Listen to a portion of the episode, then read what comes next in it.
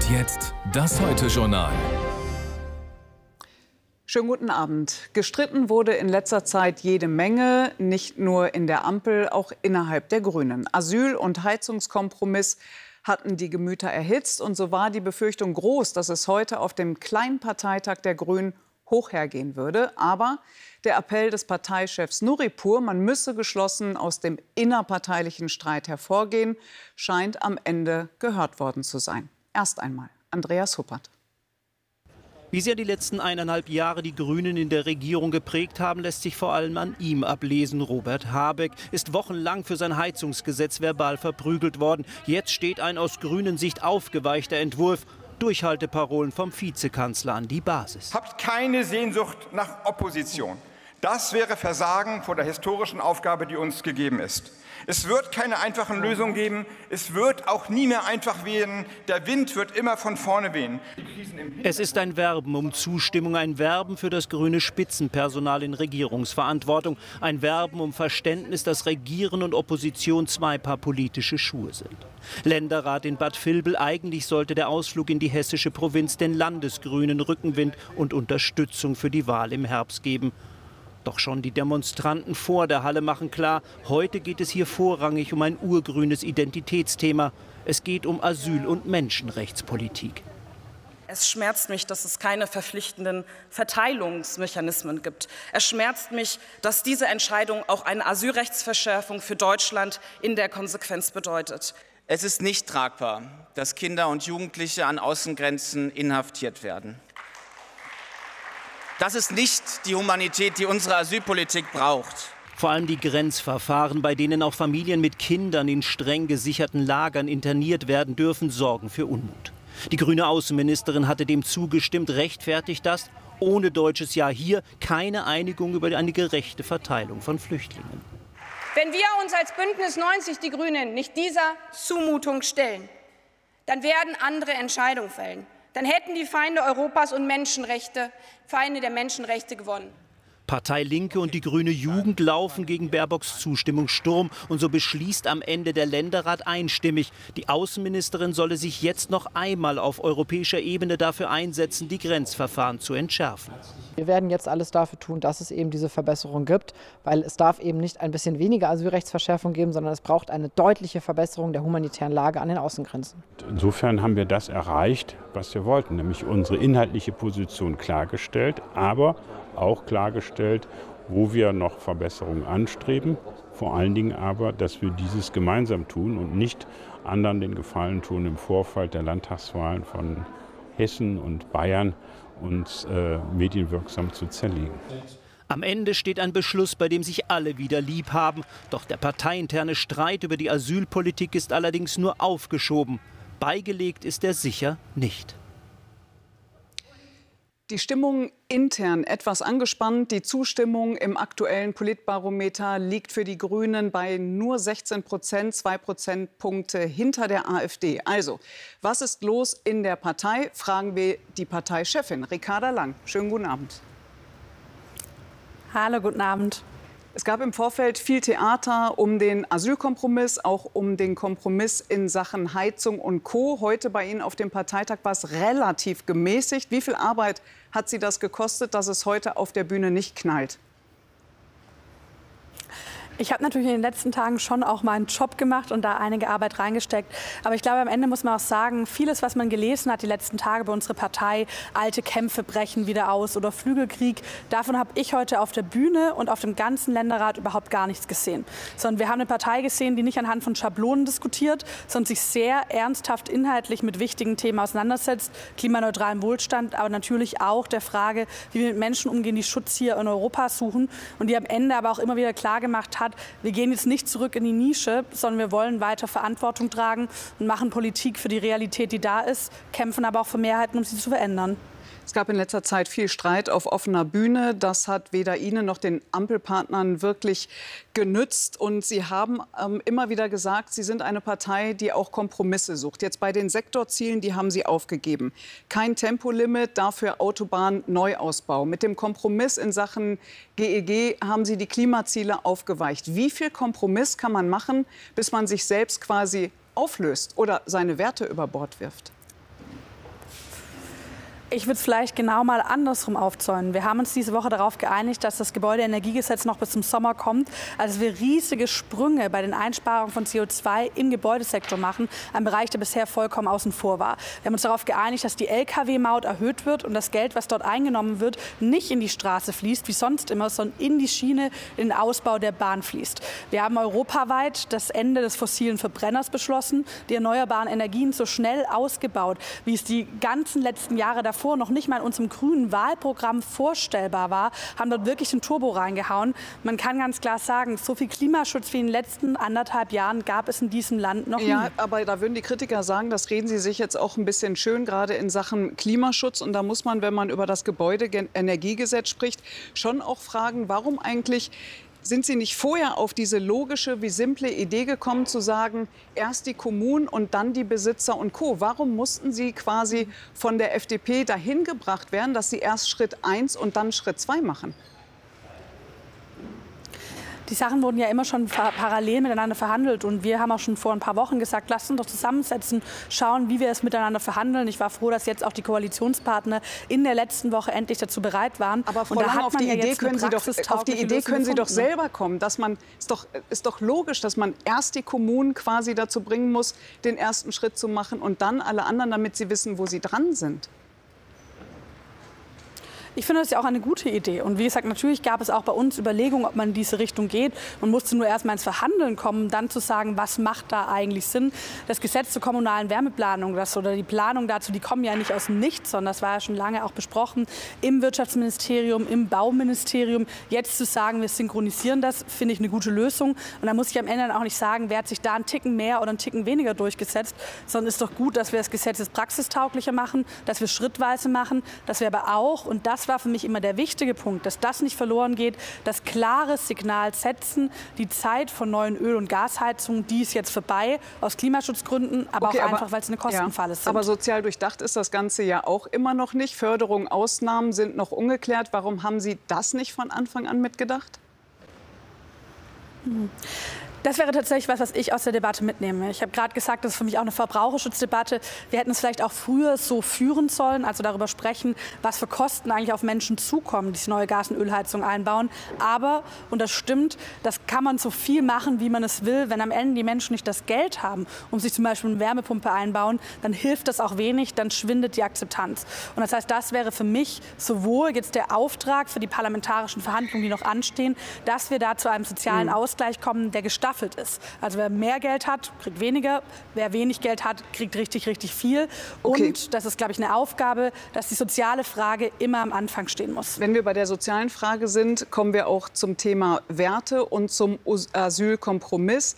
Da haben die Grünen heute auf ihrem Parteitag den zumindest mal nicht abgelehnt. Sie sagen, da muss noch ein bisschen nachverhandelt werden. Sicherlich, was das Thema Kinder und Frauen und Familien anbelangt, die ja bis zur Asylprüfung so ist es aktuell erstmal festgehalten, auch interniert werden sollen. Können Sie das wirklich so vertreten oder sagen Sie, wenn das nicht durchkommt, dann kann Deutschland nicht zustimmen? Also wir haben heute noch mal klar Position bezogen zu der Einigung, die es schon im EU-Innenministerrat gab, die einfach mit substanziellen Asylrechtsverschärfungen einhergeht, wo wir ganz klar gesagt haben, dass die natürlich für uns als Partei eigentlich so nicht tragbar sind.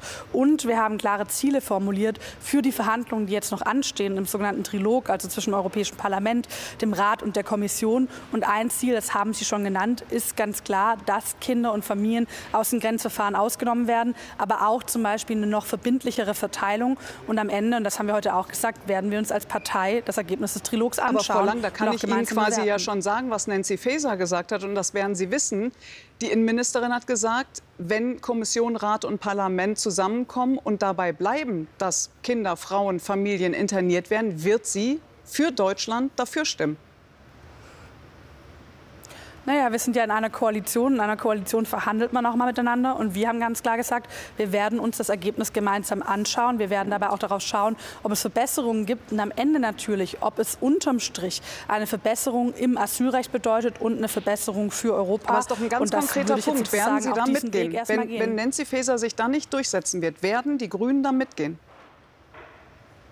Ich habe ja gerade schon gesagt, dass wir uns dieses Ergebnis anschauen müssen. Das ist ein sehr komplexer Bereich. Das sind verschiedenste Rechtsdurchsetzungen, das sind verschiedene Rechtsakte. Und am Ende werden wir die Positionierung auch zu den jeweiligen Rechtsakten davon abhängig machen, ob es unterm Strich, denn es bringt jetzt nichts, einfach nur den einen Punkt zu benennen, zu sagen, nur daran machen wir es abhängig, sondern unterm Strich gibt es eine Verbesserung im Asylrecht, gibt es eine Verbesserung von Europa. Und ich finde es gut, dass wir als Partei hier nicht einfach schon mal den Blankocheck ausstellen, aber auch unseren Leuten, die jetzt verhandeln im Europäischen Parlament, die Freiheit geben, da wirklich das Beste rauszuholen.